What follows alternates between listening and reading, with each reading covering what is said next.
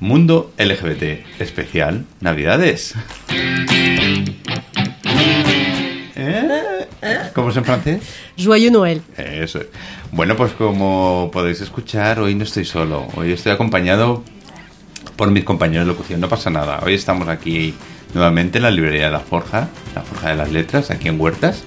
Y hoy es diferente. Hoy va a ser una tertulia. Hoy vamos a charlar, vamos a hablar y además, pues eso, que hay ruido, pues nada, que haya ruido, no, no habrá ningún problema. Estamos en una librería y la gente pasará y demás. Eh, no sé si os he llegado a comentar que he estado los últimos meses asistiendo a un curso de locución y hoy tengo por ahora a dos de mis compañeras aquí. Natalie y Esther, muy buenas. Buenas. Buenas Hola. tardes. Bueno, como ambas y tal tenéis ganas de hacer un podcast y demás también, que ahora, que ahora hablaremos, pues dije, pero mira, vamos a hacer así el especial de Navidades en plan, en plan coloquio, en plan charla y, y demás. Entonces, bueno, como la temática del podcast es de LGBT, de diversidad afectivo, sexual y familiar, como me gusta decir, pues vamos a hablar de ese tema en principio, que luego pueden salir temas tangenciales por ahí y demás. Empezamos contigo, Natalie. Vale. A ver, me interesa, me interesan dos cosas, eh, particularmente para empezar de, de ti. Una, como tú eres francesa, que ya sabemos que llevas mucho tiempo por aquí, por España, ¿verdad? 16 años llegan, ¿no? Sí, 16. Casi sí soy española. Muy bien. Por cierto, ya te lo he dicho varias veces, pero que tu acento me encanta, Ay, muchas gracias. ¿verdad? Su acento es lo mejor. Claro. Nos encanta a todos. Gracias, chicos.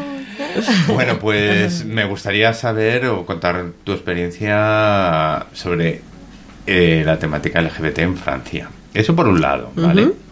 Y por otro lado, em, has asistido hace poco a la COP25, la parte social, Ah, sí. ¿verdad? Sí. Donde me has comentado que también asistían grupos. Ujú. Y bueno, pues, pues ambas cosas. Cuéntanos un poquito, un poquito sobre Francia, un poco tu experiencia. Pues mira, eh, para hablar del primer tema, eh, yo de repente se me ha venido a la mente una anécdota personal relacionado con el tema de la homosexualidad y que tiene para mí una carga emocional importante porque eh, se trata de mis amigas Muriel y Marie, que son dos amigas eh, y esas dos amigas las conozco desde la universidad, así que hace tiempo, Nada, tiempo. ¿verdad, Esther? Sí, Hace sí, no, no, Desde no. ayer, pues es, que... es que habría que tenéis que verla. Es que no la estáis viendo. Muchas gracias, pero sí, hace tiempo porque justamente pude seguir la evolución, ¿no? Entonces, la evolución de, de estas dos chicas en una Francia que supuestamente está abierta a este tema, pero luego es verdad que, eh, bueno, hay medios eh, o entornos, eh, en el caso de Marie, desgraciadamente, es, es un entorno muy eh, convencional y muy, diría yo, un poco anticuado, entonces no, no, no, no fue aceptada su homosexualidad, pero yo las recuerdo como dos chicas que iban juntas a todas partes. Y mm, yo no me di cuenta, yo era a lo mejor muy ingenua, pero no me di cuenta que iban juntas. Fue una amiga mía que me decía, sí, sí, míralas, van vestidas igual, van a todas partes igual. Y para mí no, bueno, no, no quería decir nada en particular, pero sí, efectivamente estaban juntas. Y eh, luego la vida nos llevó por caminos diferentes y hace unos años me invitaron a su boda. O sea que sí. Sí, entonces... Resultó ser. Exacto. Fue una historia de amor eh, muy bonita, eh, duradera, que sigue todavía. Pero eh, ellos tambi- ellas también fueron lo del primer matrimonio de, de chicas que se casaron oficialmente en Toulouse. Eh, las, eh, las casó la. mm, No fue la alcaldesa, pero la primera de, digamos, de, de a bordo. Y fue eh, fue muy bonito porque ellas organizaron esa, esta boda eh, no para... eh, La organizaron para nosotros, para los amigos. Y sobre todo para los amigos que siempre las habían apoyado. Entonces nos contaron un poco todo el recorrido por el que pasaron, la aceptación primero por los amigos, luego por la familia, los entornos de trabajo. Eh, luego tuvieron dos niños de, de un mismo padre y hoy, bueno, es un matrimonio feliz que lleva más de 20 años juntas y con dos niños preciosos. Y yo me siento muy, muy, muy orgullosa de ellas. ¿Mantienen la relación con ellas? Sí, sí, Qué sí, guay, sí. qué bueno. Sí, nos escribimos a menudo y estoy muy contenta. Qué guay. Bueno, eh, ¿dejamos la segunda pregunta para ahora después? Claro. Vale, y así Esther nos cuenta. Muy buenas. Esther. Buenas. Bienvenida. Gracias. ¿Qué es esto? ¿Qué tal con lo de los micrófonos y eso? Bien. Bien, bien, bien. O sea, muy agradable. Después de hacer de rusa, por ejemplo. Después de, de mis interpretaciones, pues muy bien, muy a gustito aquí. Bueno, eso está muy bien. Tú trabajas en el mundo mm, relacionado con el espectáculo. Sí, un mundo espectacular. Exacto. Sí. Con lo cual entiendo que quizás sí que tienes más eh, experiencias o conoces más gente dentro del colectivo LGBT, por Sí. un lado. Luego también eres una chica joven. Exacto. eso Aparentemente. también- Bueno, lo cual a ver. Estamos hoy con la edad mal, ¿eh? Tampoco la habéis visto. Con lo cual, no sé si tú tienes alguna experiencia, alguna anécdota que nos puedas contar. Pues mira, en- o sea, la, la anécdota de, de Natalie, o sea, insuperable, pues sí, tu- tus amigas, las primeras que se han casado en Toulouse, no se puede competir contra esto. No. No, no se puede, no se puede. Así que hoy estaba en el trabajo y, y he hecho asamblea, he hecho consulta. En plan, mira, voy a venir al podcast de un, de un amigo que he estado haciendo un curso con él, tal. Y, mm, y me ha gustado mucho una reflexión que me ha hecho una compañera que me, me ha encantado y que ya me comentó otro compañero. Y es el tema de la justificación, que mm, nunca, nunca había caído en él. O sea, le he preguntado que, bueno, que me contase un poco, o sea, su- sus impresiones, o digo, de qué puedo hablar, o porque, joder, yo es una cosa que tengo muy normalizada. O sea, mm, en mi entorno toda la vida, eh, o sea, el mundo LGTB o LGBT, que ya me han dicho que es indiferente, que se puede decir sí. exactamente igual. Siempre mm, lo he tenido y sin ningún problema y perfecto. Y digo, no sé qué contar. Y me dice, pues mira, eh, el tema de la justificación o de tener que salir del armario siempre. Y digo, ¿cómo es eso? Dice, mm, cuando nos preguntan, ¿tú cuándo has salido del armario? Eh, dice, pues me dijo, me dice esta compañera, me dice, eh, pues ahora mismo acabo de salir del armario, cada vez que me lo preguntan, porque tengo que estar continuamente explicando en un nuevo trabajo, eh, en un nuevo ambiente, mm, a un familiar. Dice, nunca paras de salir del armario. Siempre tienes que estar justificando qué es lo que, lo que te gusta y qué es lo que no te gusta. Dice, un heterosexual no tiene que ir a su casa y decirle a sus padres, mm, en mi caso, imagínate, me gustan los chicos. Tú no tienes que justificar, no tienes que dar la noticia. Dice, no tienes que tener una historia detrás. Dice, yo tengo que tener una historia detrás siempre. ¿Y cómo fue? ¿Y qué pasó? Dice, y tiene que llegar un día en el que esto se normalice, en el que no haya que salir permanentemente del armario. Que esté, que ya esté.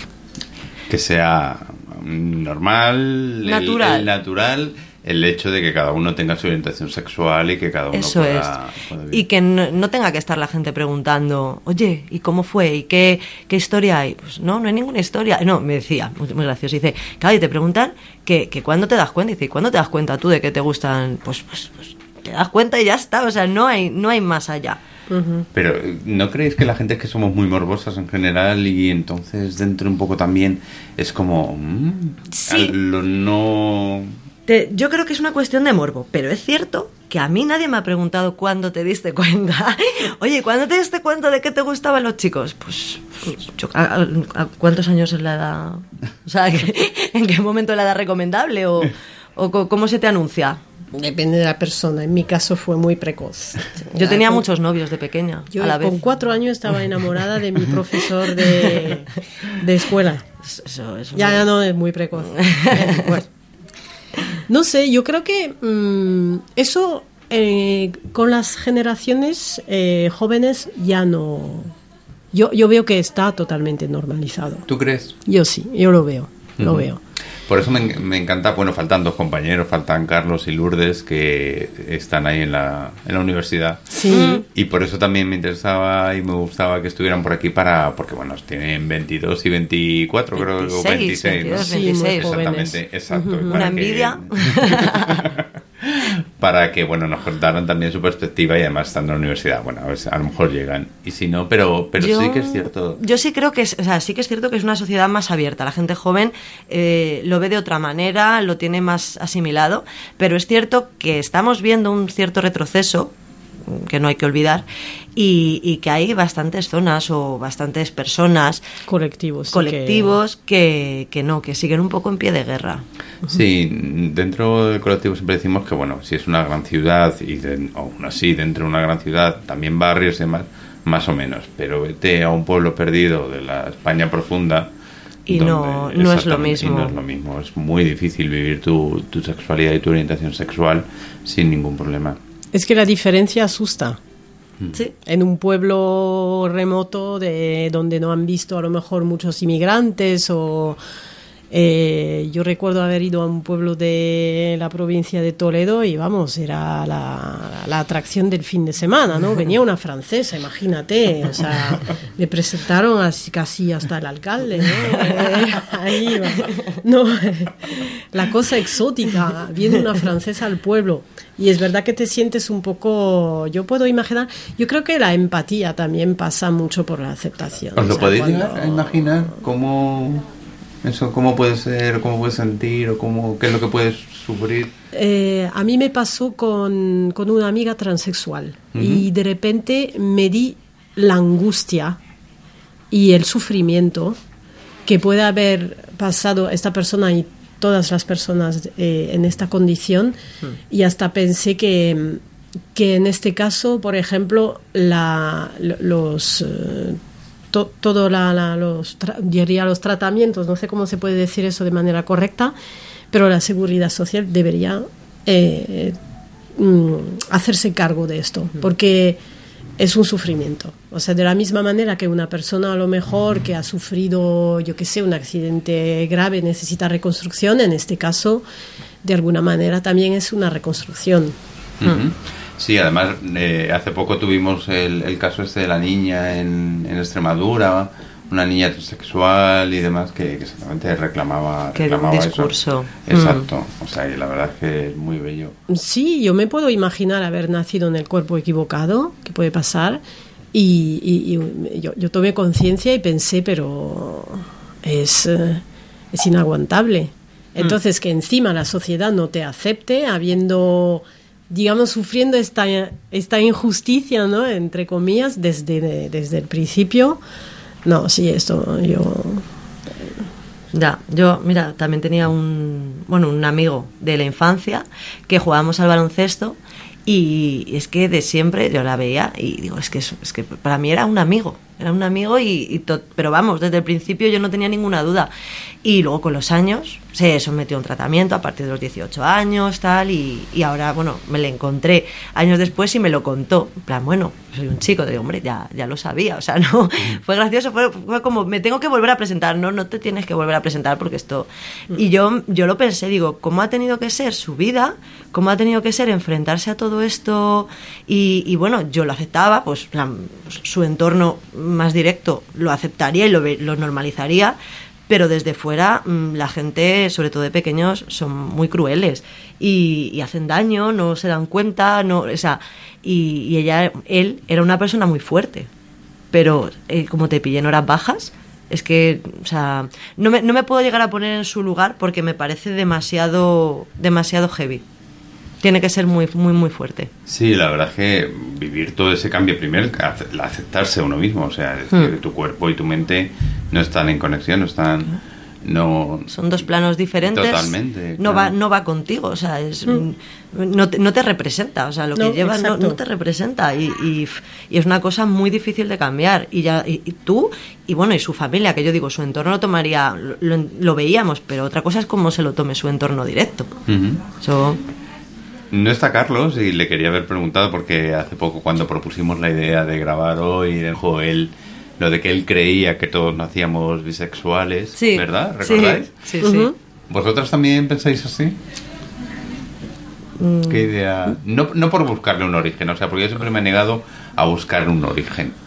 Yo, creo que la sexualidad es tan rica que no hay por qué, ¿sabes? Siempre esto cuando a veces, ay, no. ¿Y por qué será? ¿Es porque el padre? ¿Porque un cromosoma? ¿Porque no sé qué? O sea, eso Mm, Yo no. creo, fíjate, siempre lo he hablado con una amiga, eh, eh, y además ese día creo que también lo comenté, que, mm, que no hay nadie 100% heterosexual ni 100% homosexual, ¿vale? Que estamos siempre, digamos, como oscilando. Y hay, pues sí, pues estar un 70-30, un- algo así, pero que no hay un 100%. Ahora, mucha gente me tirará piedras, me dirá, no, loca, no. Pues yo de verdad creo que, que sí que es cierto, o sea, no eres al 100%. Pues bueno, puedes ir oscilando. Que eso puede ser que todos nacemos, puede ser una forma de ver la bisexualidad.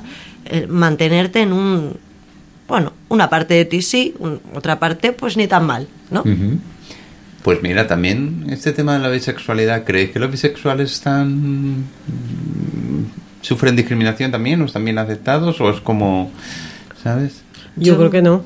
No, no. Discriminación no creo que la sufran. Al revés. Yo, pues hay una parte, ¿eh? Yo Sí. creo, fíjate, que no, no, no son comprendidos, porque Exacto. les dicen, pero entonces qué, entonces qué Pero de qué. cuál te, Ah, ¿qué te claro. gusta más? ¿Pero qué más? Te Pues tienes todo. que definir, ¿no? Claro, Sí. pues todo, ninguno tiene que ser o, o blanco o negro. Pues igual no es así tampoco. Sí. Lo que sí veo es también, o sea, lo- los jóvenes tienen así como más... eh, son, están más suelta, más sueltos con el tema, ¿no? Que están más cómodos con este Sí. tema. No Nosotros chirría. no sé, no, no, claro. Eh, bueno, yo no me siento bisexual, eh, si bien es cierto que a mí me- eh, la mujer como estéticamente me, me gusta, me gusta mirarlas, pero luego no tengo atrac- atracción sexual hacia, hacia una mujer como lo puede tener hacia un hombre, pero mm, yo, en fin, no lo sé, eh, tampoco tengo ahí una muestra de población. No, pero sé que estamos, Pero- char- estamos claro, charlando de... No, ahora. pero hablando con gente más o menos de mi generación, no veo tanta, o sea, veo mucho más definido eh, heterosexuales, homosexuales y los jóvenes de hoy en día es una cosa como que más, está como más difuminada, ¿no? La, la frontera entre lo que les pueda gustar. Em, yo, bueno, por ejemplo, los hijos, jóvenes adultos, eh, hijos de amigos, pues pasan indistintamente de parejas hombres o mujeres. Y eh, yo, yo creo que ellos a lo mejor eh, ven más la persona de manera holística, ¿no? No es tan, tan importante el sexo, a lo mejor. o- Sí, la genitalidad, el, el Exactamente, sexo que eso para ellos lo que les importa es estar a gusto con esta persona, poder compartir cosas. Entonces, indistintamente, eh, veo, por ejemplo, la hija de una amiga aparece con parejas mujeres o hombres y hasta se ha convertido en un chiste, ¿no? Eh, al final, Ya. ya, como va cambiando además a menudo, pues no sabemos nunca. Están más relajaditos, o sea, sí, Sí. que Mm. sí, se lo toman como de otra manera, o sea, en nuestra época mm, era como o, o eras o no eras, o sea, Sí, sí, no es Es como que necesitamos etiquetar. encasillar, Sí. eso es. Y si, y si no eras gay o lesbiana, pues eras hetero y ya está. Y ahora, sin embargo, pues eso, no, pues este fin de semana tal. A ver, están más liberados por una parte y por otra también más expuestos puede ser, ¿no? O sea, ¿Por qué? ¿A qué, a qué te eh, refieres? mm, me refiero, es que ves, es que abro la boca y mal. Para nada, para nada, ¿verdad? Están por una parte, pues eso, mm, liberados, que es fenomenal, porque están, ah, yo les veo y digo, es que envidia de juventud ahora mismo, porque es que viven al final su sexualidad y viven todo con muchísimos menos tapujos, o sea, todo lo que ellos eh, tienen ahora ganado gracias a todos los que habéis estado ahí dando el callo durante años, eso, eh, ole. O sea, tienen que estar muy contentos, muy orgullosos y disfrutarlo. Y se les ve que están disfrutando y, oye, a vivir la vida. Pero luego, por otra parte, como os decía, yo es que tengo ahí mi alerta social de las cosas que puedan venir y tal. Sí que es cierto que, que está volviendo una tendencia un poco... Ya, ya sabemos de qué hablamos. Y, y les ponen en el ojo del huracán. Y es muy visible. O sea, es una cosa, obviamente, que no se esconde. Antes se escondía. Y no, yo que sigan para adelante, alegría y, y que el problema lo tienen otros. Sí, es cierto. Incluso además también mm, hay veces que, que dicen, no, es que yo no me considero gay. O sea, tengo una relación con un Sí. chico, pero no, no, no tengo por qué etiquetarme. O tengo una relación con una chica tampoco tengo por qué etiquetarme como heterosexual. Claro. Eh, me encanta porque son mucho más libres en ese sentido. Es decir, mm, a lo mejor yo por la educación y demás es como, no, tienes que ser o... Eso estoy más es. acostumbrado a que me digan, soy gay, soy lesbiano, soy heterosexual. Sin embargo, ellos, no, soy persona, que está muy bien. Sí. Soy fluido, Mm. ¿sabes? Y depende de la persona y tal, pues me puede motivar, Sí. o me puede llegar a excitar o tener una relación sexual o una relación afectiva con esa persona. La verdad es que es muy, muy cómodo. Es cómodo, es libre, es feliz. Ahora me gusta Natalie y tan a gusto. Oh.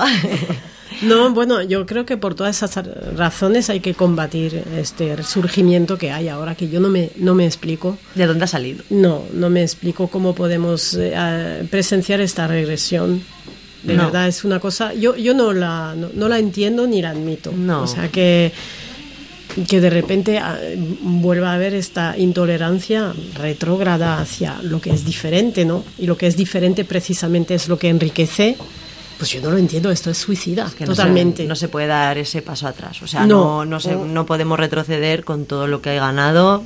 Mm, ¿Sabes lo que- eh, también dentro del colectivo lo que sientes a veces, lo que sentimos, es que siempre tienes que estar luchando, siempre tienes que estar luchando. Y entonces es agotador, ¿sabes? Algunas veces es, es agotador, no tiras la toalla porque no, no la vas a tirar, pero entiendes que, que, bueno, que muchas veces es agotador. Es que, eh, bueno, pues es lo como decís, ahora volvemos hacia atrás, hemos tenido unos años estupendos y demás, Hmm. pero si nos retrotraemos todavía años más atrás, era como, Dios, me levanto por la mañana y ya tengo que estar luchando con todo el, Hmm. la sociedad y terminas agotador. Cuenta. Ahora tengo una pregunta Bueno. para ti. No, no vale, soy El yo que entrevistado. No, pero Bueno, este es un magazine. este es A un ver, magazine. sí, cuando hay un problema así tampoco es siempre eh, la culpa de eh, un campo del otro, ¿no? Yo creo que también eh, dentro del colectivo mm, ¿Homosexual o sí, LGBT? LGBT, hay gente que no sirven, eh, no, no- no sirven la, la normalización ¿no? de esto. Yo creo que también hay cosas que, que- que se hacen mal, hay colectivos que son muy extremistas también. Estoy pensando en particular en un personaje que es muy impopular en Francia. Eh, su nombre exacto eh, es eh, Berger, pero no me acuerdo de su nombre. Fue el, el amante de mm, Yves Saint Laurent y es una persona, eh, bueno, ha sido, porque falleció, eh, creo el año pasado, y ha sido una persona realmente eh, muy intolerante, él también, eh, con declaraciones muy impopulares en televisión, porque él estaba un poco también mm, patrocinando esas clínicas de, en la India para madres eh, ¿Cómo? subrogadas o Sí, perdón, claro, Ah, Sí. sí, la gestación subrogada. Llegando a bueno a tener declaraciones muy, Muy de- de sí de casi maltusianas bueno en fin entonces vamos es un caso Pero como era muy mediático muy popular pues también eh, con muchas declaraciones en televisión y en radio y a, a algunas personas que son intolerantes esta chi-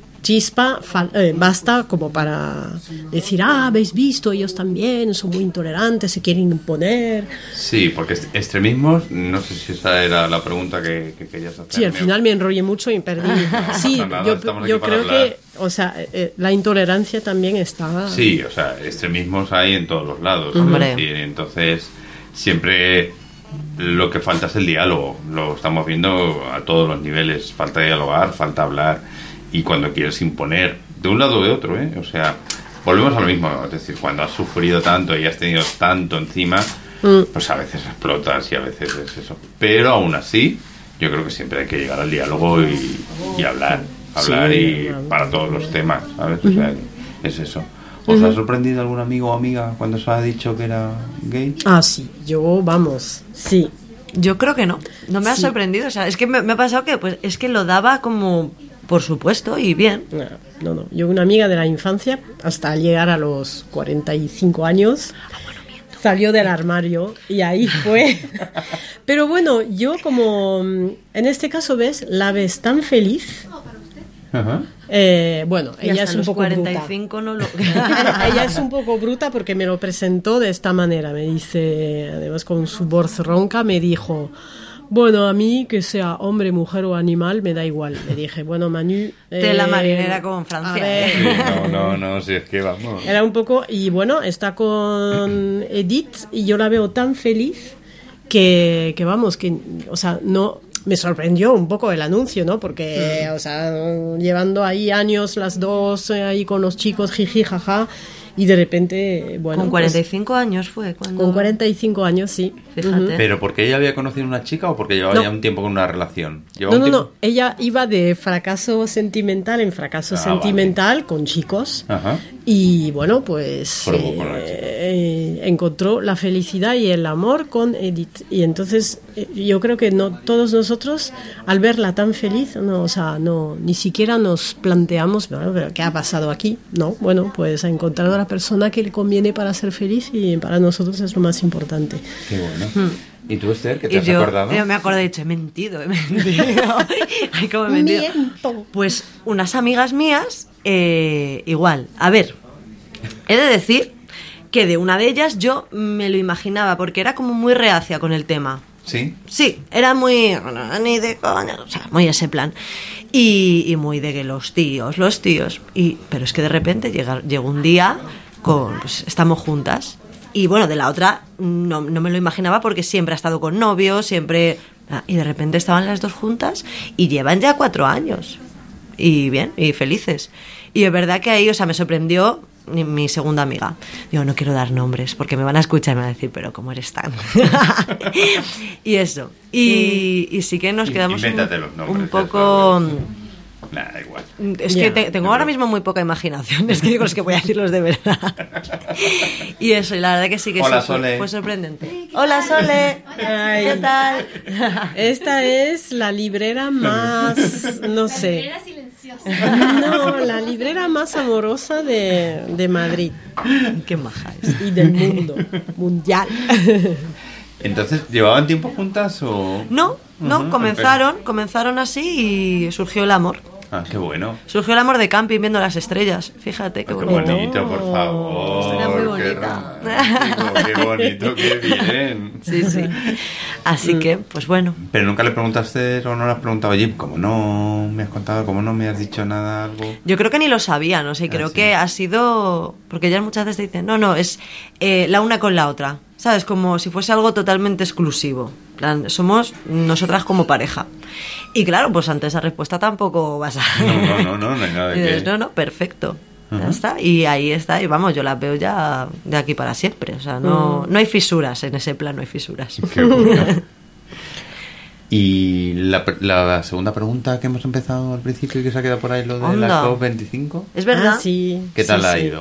No, muy bien, pues ahí también se vio eh, una cosa esencial para la supervivencia de la humanidad, creo yo, es la tolerancia. Claro, y ahí había también colectivos, como me dijiste, Sí. LGBT, bueno, aparte de todo el mundo, evidentemente, sí. pero también. Todo, todo. Eran. eh, formaban parte también de las causas que se defendían mm, aquella semana, ¿no? Porque ya, ya se acabó el- la, la cumbre social, pero a mí lo que me impactó fue eh, la solidaridad con la que se consiguió montar con un tiempo tan limitado un evento de esa magnitud. Fue realmente ahí sí que en el momento en que se supo que se trasladaba la COP de Santiago de Chile a Madrid y al dejar un poco sin, sin manera de expresarse todos los colectivos indígenas, sobre todo, que no tenían, por supuesto, medios para viajar a Madrid y que habían organizado ahí en Santiago de Chile todas sus eh, conferencias y actividades y conciertos, pues los colectivos de aquí en Madrid, los ecologistas, bueno, en fin, eh, fuimos, yo eh, eh, pertenezco a una cooperativa eléctrica, pero de la misma manera hubo, o sea, to- todos los colectivos que se sentían un poco solidarios con, con el tema, ¿no? Nos juntamos en comisiones, con una Bonito. participación Mm. económica y, y lo que a mí me había sorprendido, porque nunca había participado en un evento así, fue eh, cómo funciona la, la economía solidaria y es impresionante. Y yo tengo mucha fe en, de que, es- en que es, esa sea el futuro de la economía, que estamos ahora un poco replanteándonos que si funciona, si no funciona. Después de haber visto esto, no tengo duda de, Ahora sí pensando, ¿eso no da un tema para un podcast? Da un tema para un podcast. Ya estás- Juanjo, vamos. Ya estás tardando. No, no, tú. Ya tienes podcast por aquí, Ah, no, sí, Natalie. Sí, sí, pero mira, eh, es la idea. Lo que pasa es que le quiero dar una forma un poco original y eso no. Qué guay. Bueno, menos mal cuento con vosotros para ayudarme. Por Cuando supuesto. tenéis Lo ideas, vamos. Tú lo que necesites. Mm, mm. Sí, porque Esther también tienes ahí una idea, Vamos, ¿verdad? Esther es bueno, nuestra estrella. Tengo muchas ideas, pero no he fijado ninguna. Es el problema. Vamos, tiene tantas cuerdas a su arco, puede hacer imitaciones estupendas. Es una actriz de improvisación. Bueno, Juanjo tampoco eh, Bueno, estás mal, ¿eh? estamos aquí un Los buen dos grupo de teatro, ¿eh? Aquí. Los dos Es que- juntos, es que soy nos- testigo. Nos lo hemos Vamos pasado a muy ver. bien en el curso de locución, aparte de que hemos aprendido, Sí. por supuesto. Ha sido En la- una en la- experiencia claro, muy divertida. En la escuela de Luis Azquerra, que, Que hay que hacer un poco no de nos patrocina, publicidad. pero bueno, por ahora. por, por ahora. Por ahora. Ahora se lo decimos. Si la vemos Sí. ahora Luisa, se lo decimos, que le hemos mencionado en el podcast. Sí, sí. No, sí, sí, tú No. tienes muchas muchas posibilidades. En, en este curso ha habido grandes descubrimientos. Sí. Y aquí, de verdad, la verdad que tenemos una cantidad de talento Ya, ya, sí. muy grande. Que nos faltan dos que están tardando, pero Sí. bueno, al final. Yo creo sí, que sí. se lo están perdiendo Yo ya. Grabaremos otro. Ya, Grabaremos sí, otro. Oye, ¿alguna vez alguna chica os ha dicho que, que le gustáis? sí. Sí. ¿Y qué tal? sí, sí. ¿Qué reacción? Pues bien, o sea, creo que no es. eh, mira, fíjate, es que no, es que voy a dejar de abrir la boca y pensar porque No, cuando no, no, no, hay veces que hab- hablo así directamente y mal. No. Pues bien, porque en el fondo es mm, pues como joder, es un halago, le gustas a alguien, pues qué maravilla. O sea, me parece bonito, me parece bien. Pues no me gustas, pues a mí no me gustan, lo siento, disculpa, no quiero herir tus sentimientos. Pero vamos, no me parece ni una ofensa, porque sí que hay personas que se ofenden porque alguien de su mismo sexo se lo diga. Sobre todo los chicos. No quería decirlo, es que. Ya lo he dicho yo. Es que ya lo has dicho tú. No, no quiero decirlo porque parece que vengo aquí a. No, pero es verdad que muchos. Ay, como me diga, pues que te dice. ¿Y, y, y qué? Pues qué maravilla, mira. Perfecto. ¿Sabes lo que pasa? Que también los tíos, no sé si las chicas, la verdad que no lo sé, pero los chicos piensan que si ya eres gay, te gustan todos los tíos. Sí. ¿sabes? Y es como, no, perdona. O sea, aunque sea gay, me gusten los tíos. También hay tíos que me gustan y tíos que no me gustan. Hago mi selección, claro. exactamente. Como tú lo haces con las chicas o otra chica con otros chicos, demás igual. Sí, es como se sienten muy intimidados con ese tema. O sea, pero a mí me hace gracia porque yo le hago el paralelismo. O sea, fíjate. Es, es que es. Eh, es una cosa muy, muy de tío. Eh, ya dice, hay aquí un colega que es gay un- y me aparto un poco porque no te va a entrar, no tiene por qué entrar. No todos los tíos tienen por qué entrar a alguien permanentemente, pero como hay muchos tíos que sí que se dedican a ir a machete a la discoteca a buscar a la chiquilla y tal, pues se cree el ladrón que todos son de su condición. Exactamente, ¿verdad? Es mi teoría, es mi teoría. Hay una película que trató de manera muy delicada este tema y muy a mí me parece que muy, muy acertado. Fue eh, Alejandro Magno, puede ser. Mm, Ah, sí, sí, sí. Porque Sí. Alejandro Magno, eh, pues en realidad el gran amor de su vida fue un hombre. Y en la película, eh, eh, no sé si es una leyenda o si es verdad, yo le- leí en, en libros de historia que efectivamente tuvo a, a un hombre en su vida que contó incluso más que su mujer. Y, pero en la película me parece que está muy bien reflejado. que era esto. su mejor amigo y su Exacto. consejero y Sí, todo, sí, sí. sí. Y que estuvo hasta el final a, a- a su lado cuando la esposa realmente se sentía un poco en competición con otra persona. Pero yo, a mí me gustó la manera de tratar el tema de la homosexualidad en la película justamente por eso, ¿no? Porque se veía más así como que él estaba enamorado de, de- de este hombre porque era seguramente un hombre que había entregado su vida al emperador y eh, no sé si hay películas así que os han gustado como han tratado el tema yo tampoco he visto tanto bueno eh, Harvey Milk me encantó ¿Cuál? Perdona. Harvey Milk Harvey Milk Harvey Milk. Ah, Harvey Milk. Perdón. No, no, no, ¿verdad? Pronunciado en. Madrid, de acuerdo. Con, ¿Verdad que hemos tenido varias anécdotas con este actor que me encanta. No, me encanta, me encanta. Ah, sí. me acuerdo aquella parte que hicimos un ejercicio que salían Oh, palabras, no, me están- palabras en francés. me están tomando me el. Macron. ¿Cómo Macron? Por favor. No, eh, Bueno. Tu interpretación brillante del diseñador este que venía de Cambi- Pennsylvania. Cambiemos de tema. Juanjo, eh, no, no, Juanjo es todo un actor. Sí, o sea, sí, lo oculta, lo Sí, oculta. es porque da, esa, como esa impresión de, de hombre serio de- y luego Vamos. tienes un showman dentro. No, no, no. Sí, Hombre. nos has impresionado. no quiere hablar. Bueno, volvamos al tema de las películas. No, las películas. Simplemente quería comentar porque, bueno, pues, eh, sí que es cierto, yo desde como mi etapa, como, como, como etapa, ¿no? En mi vida como gay, sí que antes las películas eran mucho más tristes. O sea, la verdad es que veías una película del temática LGBT y es que era... Era Dramón. Era Dramón total. Ah, sí, sí, O sea, sí, hay sí. una que recuerdo. Bueno, bueno, bueno, Bueno, bueno, bueno. bueno. No me lo puedo creer. Aquí Bueno, bueno, bueno. La juventud. Sentaros por aquí, que vamos a compartir micrófono, porque ya no vamos a poner... Estábamos hablando del tema LGBT y la, el, el Oh. cine. Sí. Qué bien. Bueno, en bueno, pues se incorporan. Lourdes y Carlos. Lourdes, estás monísima. Sí, espera, que te quito yo aquí cosas de aquí. Oh, Como los qué- oyentes no la ven, lleva un vestido con un estampado súper original, Sí. así en plan Étnico, indio. Étnico. Sí, y un collar súper original. Y Carlos, vamos, o sea, se ha puesto un jersey con colores que le favorecen un montón. Pues nada. Muy buenas, Lourdes. sigue malito. Hola, ¿qué tal? Sentimos el retraso. ¿Qué tal la universidad? ¿Habéis podido pagar? No, cerraba a las 5 de la tarde, o sea que muy Bueno. bien. ¿En serio? Sí. ¿Habéis llegado tarde? Hemos llegado tarde a todo, a todo. Pero habéis llegado, estábamos... Sí, estábamos muy, muy preocupados porque, bueno, sabíamos si ibais, si ibais a llegar, porque queríamos además vuestra, ¿verdad? Vuestra parte de que nos contarais experiencias así de, mm, como sois jóvenes. Ah, Gente sí. con mente abierta. Eso. Bueno, y nosotros Compartimos nosotros micro. Venga, compartid vosotros micro, yo me quedo con este y vosotras compartís ese. Bueno, eh, mira, eh, la misma pregunta que, que les he hecho a ellas, que comentaste tú cuando la idea de grabar el podcast sobre que dijiste tú que todos nacemos bisexuales. Cuéntanos, ¿por qué piensas eso? ¿Por qué crees?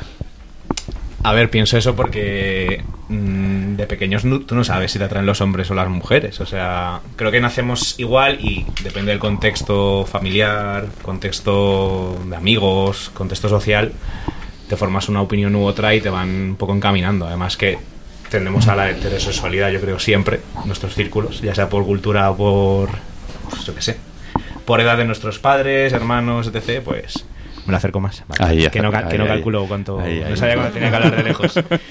Entonces por eso lo pienso, que ya luego nos formamos y según nuestros amigos, nuestra familia, que nos vayan diciendo, pues así hacemos. Es verdad que hay gente que obviamente mm, salta en la norma y pues son o gays o lesbianas o lo que sea por su porque lo descubren ellos de pequeños, pero creo que sí, que todos nacemos bisexuales y que formamos un poco nuestros gustos según vamos creciendo. Pero en el inicio de todo, creo que somos bisexuales, en ese sentido. Hombre, no somos nada porque no tenemos atracción sexual hacia nada, ¿no? Pero creo que sí, que nacemos neutros. O sea, sí. ¿Y tú, Lourdes? ¿Qué te parece? No lo sé, no lo sé. Después de esto, momento filosófico. Pues, es que sí que es filosófico, porque esto es una teoría de la Grecia antigua, de que, de que- lo que acaba de explicar Carlos. acércatelo, acércatelo. Perdón. Nada. De, de que nacemos así como, bueno, había una imagen que nacíamos así como un todo y que luego se separaba. Es verdad. Y entonces esas mitades, esas mitades, algunas se ponían hombre y mujer y otras se quedaban en, en el mismo sexo. Y de hecho la, la homosexualidad, creo yo, era mucho más aceptada y normalizada en aquella época. Y también en sociedades que eso sí que me sorprendió, pero vi un reportaje fotográfico de indios de América del Norte y los, las bodas gays eran totalmente normalizadas. Sí. Ujú, Hay Las fotos de- uniones. hay fotos de parejas de mujeres y hombres y eso sí que me sorprendió. Nada, que. Me, me- me- he quedado como. Yo estaba, mm, estaba filosofando, mientras estabas filosofando tú, porque antes eh, les he comentado que, que a los heteros nadie nos pregunta que cuando. Que cuando salimos del armario, que cuando nos, nos hemos dado cuenta que nos gustan pues, hombres en mi caso, mujeres en, en tu caso. Y creo que a partir de ahora lo voy a preguntar a, to- a toda la gente con ojo entero, oye, ¿tú desde cuándo, ¿Desde cuándo sabes? Claro. Pero, ¿y cómo fue? O sea, de repente te despertaste y te, a ti, Lourdes... ¿Y cómo que- se lo dijiste a tus padres? ¿Qué les pareció? ¿En qué momento? ¿Bien? ¿Qué estabais Está- haciendo? ¿Estabais cenando? ¿Estáis bien? Creo que va a ser mi pregunta para estas navidades. Qué bueno. En la cena de En la Navidad, cena, de Nochebuena. a preguntar a mis padres que cuando fue su momento. Papá, mamá, os tengo que decir algo. Llevo mm, más de 30 años heterosexual. Que- No, hija, te aceptamos como eres. y luego contaré esa historia.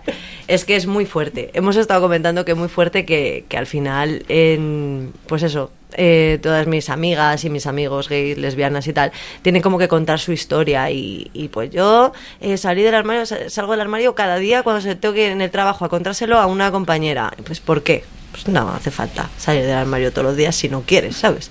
Así que bueno, voy a hacer a mis amigos heterosexuales que salgan del armario Del cada armario. día. ¡Hola! Nos ha roto. A mí No, lo no. que me parece fuerte, por ejemplo, es que todavía en el siglo XXI y en el 2019 haya familias que no... Que yo que sé, que los hijos sean gays, lesbianas o lo que sea. Y no, no sé, y no, no, sean, no puedan decirse a sus padres porque no está normalizado. No, sé, ¿sabes? Que todavía hay muchas familias que les falta. Y eso es lo que a mí me parece sobre todo muy fuerte. Que tengan que callarse. sí. Hemos comentado antes que como que los jóvenes ahora estén más liberados, que, que lo vivís mejor, que vivís otra perspectiva. Bueno, depende. Eh, depende. ay, ay, Sí, ay, ahí queremos llegar. ahí queremos, ahí queremos. aquí hay tema. Nos faltaba la juventud. Depende porque sí que es verdad que a lo mejor en las ciudades está más normalizado, pero en los pueblos pues no lo está. O sea, yo tengo un amigo, por ejemplo, que es de un pueblo pequeñito y él es gay y lo ha- se ha dado cuenta, bueno, él, él lo sabe desde hace mucho tiempo, lo que pasa es que como que él mismo así, no sé, como que no lo quería aceptar, ¿no? Y ahora estando en Madrid es cuando se ha lanzado y se ha abierto conmigo y con amigos de Madrid. Pero en su entorno, allí en su pueblo, no puede decir nada. Y su padre siempre le, dice, porque a ver, yo que- no lo sé, no sé por qué eso diga a su padre, pero bueno, su padre siempre le dice, ay hijo, si tú fueras gay o lo que fuera, es que vamos, es que dejaríamos de ser amigos, es- o sea, amigos no, o sea, que, que dejarías de ser mi hijo, vamos, que te, es que te rechazo, que es que te- eso es una presión. que te diga eso Se tu lo padre. dice el padre al hijo. Sí, sí, sí, Eso es sí. horroroso. Y el hijo di- y yo le digo, ¿y qué vas a hacer? Porque, o sea, él ahora tiene pareja y digo, ¿qué vas a hacer? ¿Se vas a presentar, no? Y me dice, bueno, yo de momento voy a estar callado y cuando yo tenga i- independencia y tenga mi casa y tenga mis cosas, mi dinero y no dependa de él, se lo diré. Pero hasta entonces, pues a lo mejor está 20 años callado. Mira, eh, eso me recuerda, yo hice lo mismo. Hasta que no tenía trabajo fijo no, no dije nada en mi casa. Y de esto hace ya, bueno, unos cuantos años, no muchos, pero sí hace unos cuantos años. Con lo cual nos damos cuenta que, que sigue el- habiendo mucho trabajo Por- por no, hacer. no lo contaste por tema de seguridad Claro. económica. De Aparte yo verte- trabajaba con mis padres en ese momento también, con lo cual era, mm, ¿sabes? Entonces, claro, dije, no, yo hasta que no tengo un trabajo, digo, yo no, no lo cuento. ¿Y que cómo reaccionaron tus padres? Bueno, hubo de todo. hubo de todo, sí. Sí, sí, sí, hubo de todo. Por ejemplo, la madre de mi amigo sí que pues siempre le dice, no, pero cuando el padre dice esto, no, pero ¿cómo dices estas cosas? Pero, o sea, ella dice que no, que obviamente no, pero el padre dice, sí, sí, sí, sí. Y, el, y mi amigo delante, quiero decir, o sea, discuten entre ellos, entre los padres delante y el otro en plan, si no he dicho nada. Aún. es que, ¿cómo, ¿cómo gestionas eso? Porque tú antes nos preguntabas, ¿os hacéis una idea tal? Es que yo creo que no es posible que nos hagamos una idea real de esto. Porque yo, claro, no he sentido ese miedo de, de que mi padre me pueda decir, eh, no, es que te Claro. dejo de-". Es que no, no he sentido eso. Claro. Y es, muy cruel, es algo cruel. Claro, es lo que comentábamos antes de que vivir con esa losa, con ese peso encima, es que es muy complicado. Es que te levantas por la mañana y es que tienes que estar en plan Quijote luchando todo el día, ¿sabes? Entonces, bueno, Sin quitarte la armadura. exactamente. Y Carlos, ¿qué tal la experiencia sobre este tema en la universidad? ¿De qué tema? De... Ah, en la universidad el tema de... bueno, LGBT. mi mejor amiga es lesbiana, se llama Paloma. Y... Un saludo desde aquí a Un saludo Paloma. a Paloma también, sí. Y realmente ella siempre lo... O sea, yo creo que ella siempre ha sido bi porque sí que ha habido chicos que le han atraído, pero claramente cuando empezamos un módulo antes de la universidad, ella también vino conmigo a la universidad, a la misma clase que, que Lourdes también. eh, ella ya empezó a orientarse más por las chicas. Y yo me acuerdo que ahora mismo está con su novia, que se llama María, llevan seis años juntos, creo. Y lo- el problema que tuvo con María es que le sacaba años, le sacaba 10 años. Ah. Y yo desde el principio le decía, quiero que te saque 10 años y que, que sea chica, da igual tú ábrete. La ventaja que tuvo ella fue que su madre, que bueno, murió también por una enfermedad, su madre desde el principio la apoyó. Le dijo, bueno, pues si te gustan las vaginas, pues ya está, ¿sabes? Adelante. Y eso hace muchísimo. Yo creo que el entorno familiar, lo que decía ella, es, es fundamental. Y en mi entorno joven, con mis amigos me, pa- me pasó hace no mucho, hace dos años o algo así. Íbamos con el coche a casa de un amigo y tengo un amigo que es un poco garrulete, la verdad. Eh, sobre todo antes era más con temas políticos y además era muy pesado, era un poco no sé, no no me ha gustado mucho hablar de política con él, digamos, ¿vale? Y nos pasó que nos quedamos parados en un paso de cebra porque estaba cruzando un chaval y, y él, él mismo dijo, mira, ese que pinta de maricón, ¿vale? Y yo dije, ¿y qué, o sea, qué pasa? O sea, no puede... Yo, lo primero que dije es, ¿qué pasa? ¿No puede ir vestido como quiera? Me dijo, sí, hombre, sí, pero es que mira, no sé qué yo, ¿qué? Y ahí me di cuenta realmente que digo, es que incluso hasta tus mejores amigos pueden tener una concepción que a lo mejor no lo, lo dicen de broma y demás, pero, joder, que eso a mí me chocó. Yo dije, ¿y qué? Que vista como quiera o que sea maricón, lo como lo quieras llamar tú, ¿sabes? Entonces ahí sí que me di cuenta que hay algunos jóvenes, pues como yo me considero que lo tenemos muy asimilado, muy ¿qué más da? De hecho a mí me pasa, se lo digo a veces a Lourdes, que no sé si sentirme mal realmente, porque yo cuando veo una pareja homosexual, si veo una hetero no, si veo una hetero incluso como tenga mal día digo, "Uf, qué pereza. Pero si veo una pareja homosexual me, me, me pongo tierno, es como, mira, es que mono, es que... Porque yo creo que me, también me pasa que se me ablanda el corazón al verles tan libres, ¿sabes? Y yo creo que eso a mí me pasa mucho por verles, mira, hacen lo que quieren en el tren sin que les diga cualquier imbécil, cualquier cosa. Y es triste, ¿no? Pensar eso porque dices, bueno, ¿qué más da? Un chico chico, chica chica, da lo mismo. Pero también hay gente que eh, lo tiene dentro, sin querer a lo mejor te dice, mira ese que, que pinta de marica o lo que sea. Que no lo dice a malas ni nada, pero lo tiene interiorizado por cómo ha crecido o lo que sea y lo hace sin daño, sin maldad, pero estaba haciendo un comentario que, que yo me- en ese momento lo del coche me quedé como... "¿Qué- ¿Qué más da? Como si, y que yo, si, si yo fuese gay no me no sería tu amigo, ¿sabes? Y de hecho se lo dije, le dije, ¿y qué pasa? Yo no puedo... Sí, sí, sí, de verdad que no iba... Sí, además que yo iba con pintas de, de rockero, siempre voy así de oscuro, tal. ¿Y qué pasa? ¿Y yo qué pasa? ¿Soy, voy a apuñalar a alguien por Vallecas por ir así? No, no, tío, no sé qué, se rayó muchísimo, ¿sabes? Pero claro, yo también es que soy muy defensor de, de, de- de injusticias. Entonces, bueno, creo que es un poco, depende del contexto donde hayan crecido y cómo lo hayan vivido. Sobre todo si tienes una persona que es tu mejor amiga como yo, que también a veces lo ha pasado mal por ciertas cosas, o por ejemplo que llegas a una clase y ya me lo contó. Yo llego a clase y si me gusta una chica, ¿cómo hago para, es muy fácil llegar siendo hetero, llegas, ay, cómo me gusta esa, qué chica tan mona, ya puedes ligar, o sea, como que lo tienes más fácil que siendo mm, homosexual, ¿cómo le haces ver a esa chica que te gusta que tú también eres que tú eres lesbiana, sin saber que ella lo es? ¿Cómo te acercas sin crear, sin que se aleje ella, sabes? Porque puede pasar de que no, no, que yo no y se rompa la amistad o lo que sea. Claro, el Entonces ella ha rechazo. crecido con eso y cuando tú tienes una persona de cerca de tu entorno, una amiga así, pues lo asimilas mejor. A lo mejor este amigo que te cuento igual no ha tenido un amigo nunca en su vida homosexual y por eso tiene esa facilidad para soltar esos comentarios. Que yo creo que si tuviese un mejor amigo o mejor amiga homosexual, se lo, se lo callaría.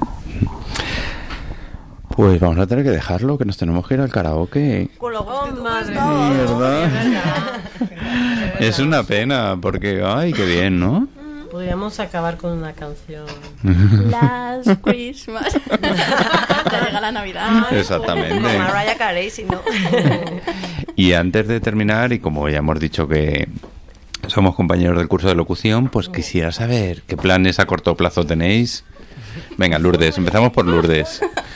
Qué pregunta tan difícil. no lo sé, no lo No sé. lo sabes. Mm, a ver, mi plan es seguir luchando por lo que me gusta y, y ya está. Ese es mi plan está, y muy bien.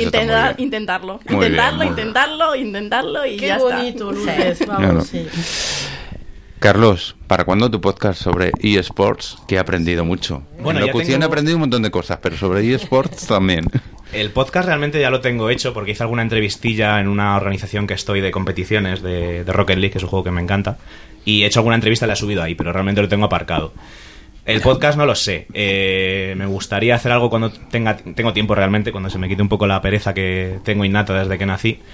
Pero bueno, en cuanto al futuro, yo voy a seguir peleando también por lo que me gusta, que son los esports y el deporte en general. Y bueno, eh, tuve una entrevista el otro día, así que igual empiezo en 2020 ya a currar. ¡Qué en bueno! Movistar, ojalá. Bueno, bueno, bueno. Ah, lo de Movistar. Sí.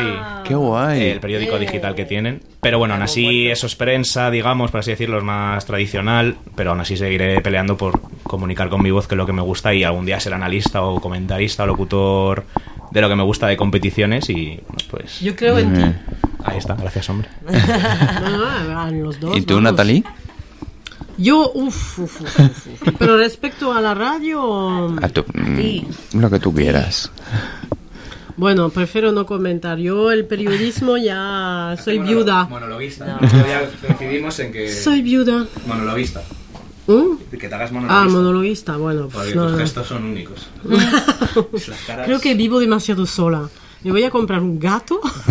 Tiene una expresividad, Mm. esta tía. bueno, eh, ya, pero en la radio no se dice porque la gente no me ve. Ya, bueno, pero... Pero lo hablábamos antes, Esther y yo. eh, tenemos que conseguir transmitir con la palabra esa Claro. expresividad. Claro, bueno, pues Sí, se te nota. Que para eso hemos estado también me yendo al parezco a curso. un personaje de Tex Avery. No. No, no lo sé. Eh, yo tengo un eh, proyecto de emprendimiento, entonces eh, estoy ya eh, con tiempo. Bueno, Y la radio puede estar incluida en este proyecto, pero ya para un próximo podcast. Bueno. Y Esther, ¿el tuyo para cuándo? También Ay, tienes aquí uno, si quieres. ¿Cuál es mi micro? pues yo mi podcast para cuando mm, tenga esa idea reveladora y, y No, la- perdona, no, no Ya, es lo que ya, hemos hablado no, fuera de micrófonos. Eso no Hemos es. quedado que tengo que hacer en enero más o en menos le daríamos una vuelta. Eso es. Me he comprometido a en enero a hacer algo. Eso es. Luego lo hacemos y ya vemos. Exactamente, Eso. ya está. Y si no, montamos el radio Juanjo. Y ¿Eh? cada uno con una cuña. Estaría genial, Claro, nos sí. hacemos una radio. Claro. Mira. ¿tenéis algo mejor que hacer? Porque yo, no.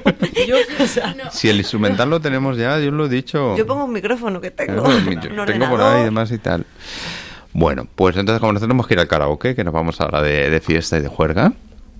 Espero que no haya vídeos como otros que se han subido a las redes. ¿Quién lo ha filtrado? no puede ser. Pero bueno, yo antes de despedirnos sí que quiero daros las gracias. Las gracias no solamente por estar aquí, que os lo agradezco mucho y que me ha encantado la experiencia y demás y tal.